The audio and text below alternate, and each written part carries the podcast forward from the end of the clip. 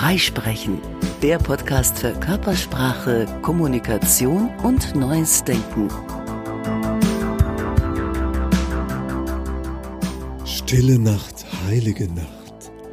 Still sind die letzten Dezembernächte im Jahr 2020 dank Ausgangssperre tatsächlich. Aber warum heilige Nacht? Herzlich willkommen zu einer neuen Episode von Freisprechen mit einem sagen wir mal, Gedankenspaziergang zur Symbolik der Weihnachtszeit. Advent, Christbaum, Rauhnächte, was hat's damit auf sich? Das Schöne an unseren weihnachtlichen Bräuchen, Ritualen und Symbolen ist die Vielfältigkeit, denn wir verstehen es als christliche Festtage, feiern die Geburt Christi, die Ankunft des Messias, aber die geweihten Nächte nach der Wintersonnenwende waren natürlich auch in vorchristlicher Zeit oder in nichtchristlichen Kulturen bedeutungsvoll. Diese Folge erscheint an einem vierten Advent, das heißt die Adventszeit geht zu Ende. Das kommt vom lateinischen Adventus, die Ankunft, die Ankunft des Herrn. Aber warum haben wir dann einen Kranz? Warum zünden wir Kerzen an? Warum erst eine, dann zwei, dann drei, dann vier, dann steht das Christkind vor der Tür? Warum feiern wir Christi Geburt an genau diesem Tag? Denn natürlich weiß kein Mensch, wann genau Jesus von Nazareth geboren ist, schon gar nicht auf den Tag genau. Ein allgemeiner Glaube ist, dass es den ersten Kirchenvätern, die ihre Religion im einfachen Volk verbreiten und verankern wollten, opportun schien, das auf einen schon bestehenden heidnischen Festtag zu legen, nämlich die Wintersonnenwende oder Sol Invictus, wie das bei den Römern hieß. Heiligabend ist demnach ein christlich umgedeuteter Sonnenkult. Aber warum feiern wir Weihnachten dann am 25.12., wenn die Wintersonnenwende noch ein paar Tage vorher am 21. Dezember ist?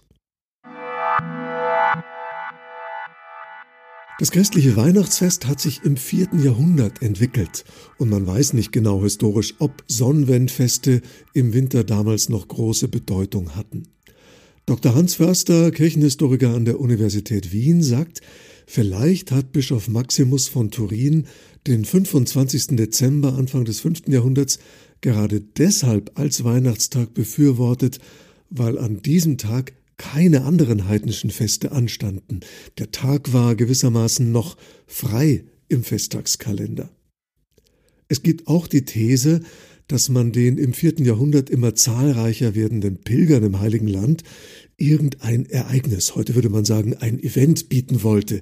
Man wusste, dass Jesus in Bethlehem geboren wurde, es gab dort eine Geburtskirche, jetzt brauchte man nur noch ein Geburtstagsfest. Der 25. Dezember passte gut in den Zeitplan der kirchlichen Feiertage und andererseits passte eben trotzdem die Symbolik. Die Tage werden wieder länger und Jesus als Lichtgestalt verkörpert die Hoffnung, die Ankunft des Erlösers, die Rückkehr des Lichts in der tiefsten Finsternis. Licht ist ein Symbol, das alle Religionen kennen meist in Abgrenzung zur Finsternis. Und Licht ist ja spannend. Das ist einerseits für uns ein allgegenwärtiges Phänomen, dessen Wirkung uns sehr vertraut ist. Ui, ich mach's Licht an, es wird hell. Und dessen Wesen uns dennoch weitgehend unfassbar bleibt. Und so ist Licht natürlich ein hervorragend geeignetes Symbol für das Immaterielle, das Geistige, das Göttliche oder auch die Inspiration, die Erkenntnis, mir geht ein Licht auf oder die Erleuchtung, die man auch Lichtgeburt nennt.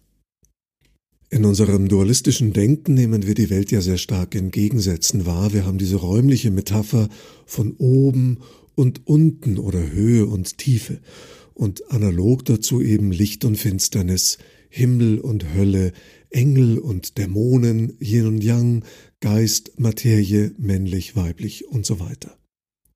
Deswegen entzünden wir an den dunkelsten Tagen des Jahres gerne ein Licht, das uns daran erinnert und Hoffnung gibt, das Leben wird zurückkommen, das Licht wird kommen und deswegen Kerzen gerne.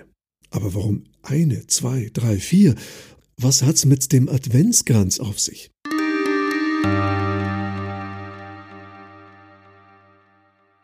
Der Kranz ist einerseits ein uraltes Symbol, eine Krone aus Blättern oder Blumen war schon in der Antike ein Schmuck oder auch eine Auszeichnung nach Wettkämpfen. Man hat auch Opfertiere zum Beispiel mit Grenzen geschmückt. Und wir kennen natürlich den Lorbeerkranz von Herrschern wie Cäsar als Siegerkranz. Da hat jemand etwas erobert, eine Errungenschaft nach Hause gebracht. Und daraus wurde in der christlichen Symbolik dann ein Zeichen des errungenen Heils. Der Adventskranz, wie wir ihn heute kennen, mit den vier Kerzen darauf, der kam erst nach dem Ersten Weltkrieg auf und auch nur im deutschen Sprachraum. Andere Länder kennen das gar nicht. Und bisschen ähnlich ist es mit dem Weihnachtsbaum. Der ist ein bisschen älter als der Adventskranz, aber auch kein frühchristliches Symbol. Es wäre undenkbar gewesen im Mittelalter, dass jede Bauersfamilie einfach irgendwo einen Baum schlägt und aus den herzoglichen Wäldern da irgendwas rausholt. Das waren ja begehrte Ressourcen. Also man konnte da nicht einfach einen Baum fällen, um sich den als Schmuck in die gute Stube zu stellen. Dazu brauchte man nämlich erstmal eine gute Stube, sprich ein bisschen Wohlstand, um dann unter den Baum auch verpackte Geschenke legen zu können und sich auch noch edlen Christbaumschmuck leisten zu können, wie glänzende Kugeln oder Lametta. Ein Immergrün als Zimmerdeko bot sich ja an im Winter. Vielleicht haben Menschen sich auch schon früher ein paar Tannenzweiglein aufs Fensterbrett gelegt, duftet ja auch aromatisch. Wir kennen die Mistelzweige, die eine symbolische Bedeutung hatten als etwas, was immer lebt und quasi unkaputtbar ist, auch im Winter. Aber ein ganzer Baum mit Deko für dran, dieser Brauch hat sich erst mit dem Aufkommen des Bürgertums im frühen 19. Jahrhundert entwickelt auch wiederum im deutschen Sprachraum und hat sich dann von Deutschland aus in die ganze Welt verbreitet. Also zu unseren kulturellen Exportschlagern gehören nicht nur Autos und Oktoberfeste, sondern auch der Christbaum.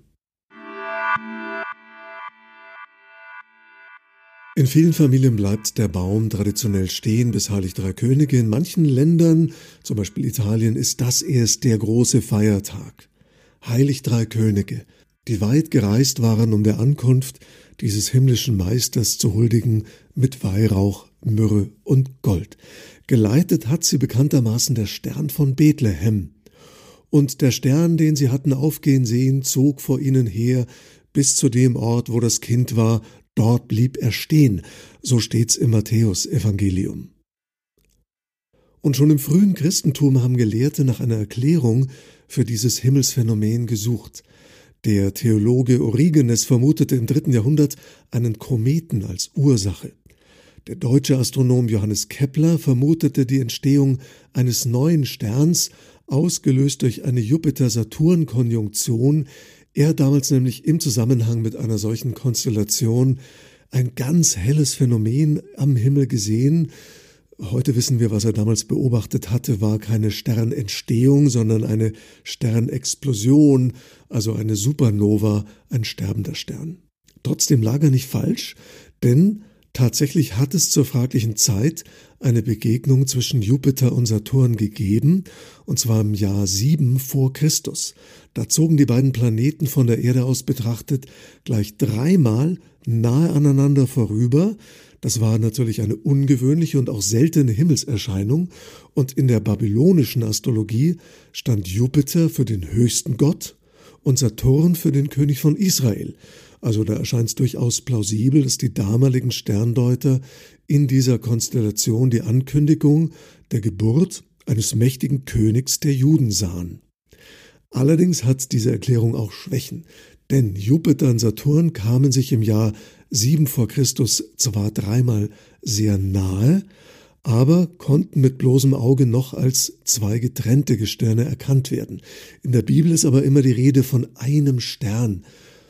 Jetzt gab es in der fraglichen Zeit noch eine weitere auffällige Konjunktion. In den Jahren drei und zwei vor Christus begegneten sich nämlich Venus und Jupiter am Himmel, und zwar so eng, dass die beiden Planeten für einen Betrachter auf der Erde zu einem einzigen Gestirn verschmolzen, möglicherweise war das der Weihnachtsstern.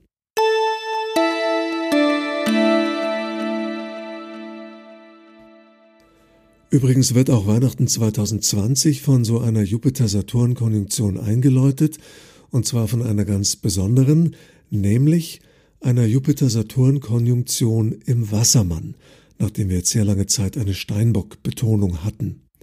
Das letzte Mal gab es so eine Jupiter-Saturn-Konjunktion im Wassermann vor 615 Jahren, 1405. Das war der Beginn der Renaissance und Astrologen sagen, auch diesmal könnte das ein Paradigmenwechsel sein, eine neue Ära in Wissenschaft und Gesellschaft, mehr Freiheit, mehr neues Denken, mehr Innovation und so weiter. Allerdings wird's zäh anlaufen, denn bis 2022 bildet der Uranus im Stier, der Uranus gehört zum Wassermann, zu dieser Konjunktion ein Quadrat, das heißt, eine Hemmung, da könnten die alten Mächte, die bisherige Weltordnung noch versuchen, den Fortschritt hin zum neuen Denken aufzuhalten. Könnte also noch ein bisschen rumpeln in den nächsten zwei Jahren, ein Tau ziehen zwischen Restriktion und Freiheit. Ja, und da müssen wir natürlich überhaupt in den nächsten Wochen die Zeit zwischen den Jahren noch gut überstehen, die sogenannten Rauhnächte. Wann sind die denn und was bedeuten die?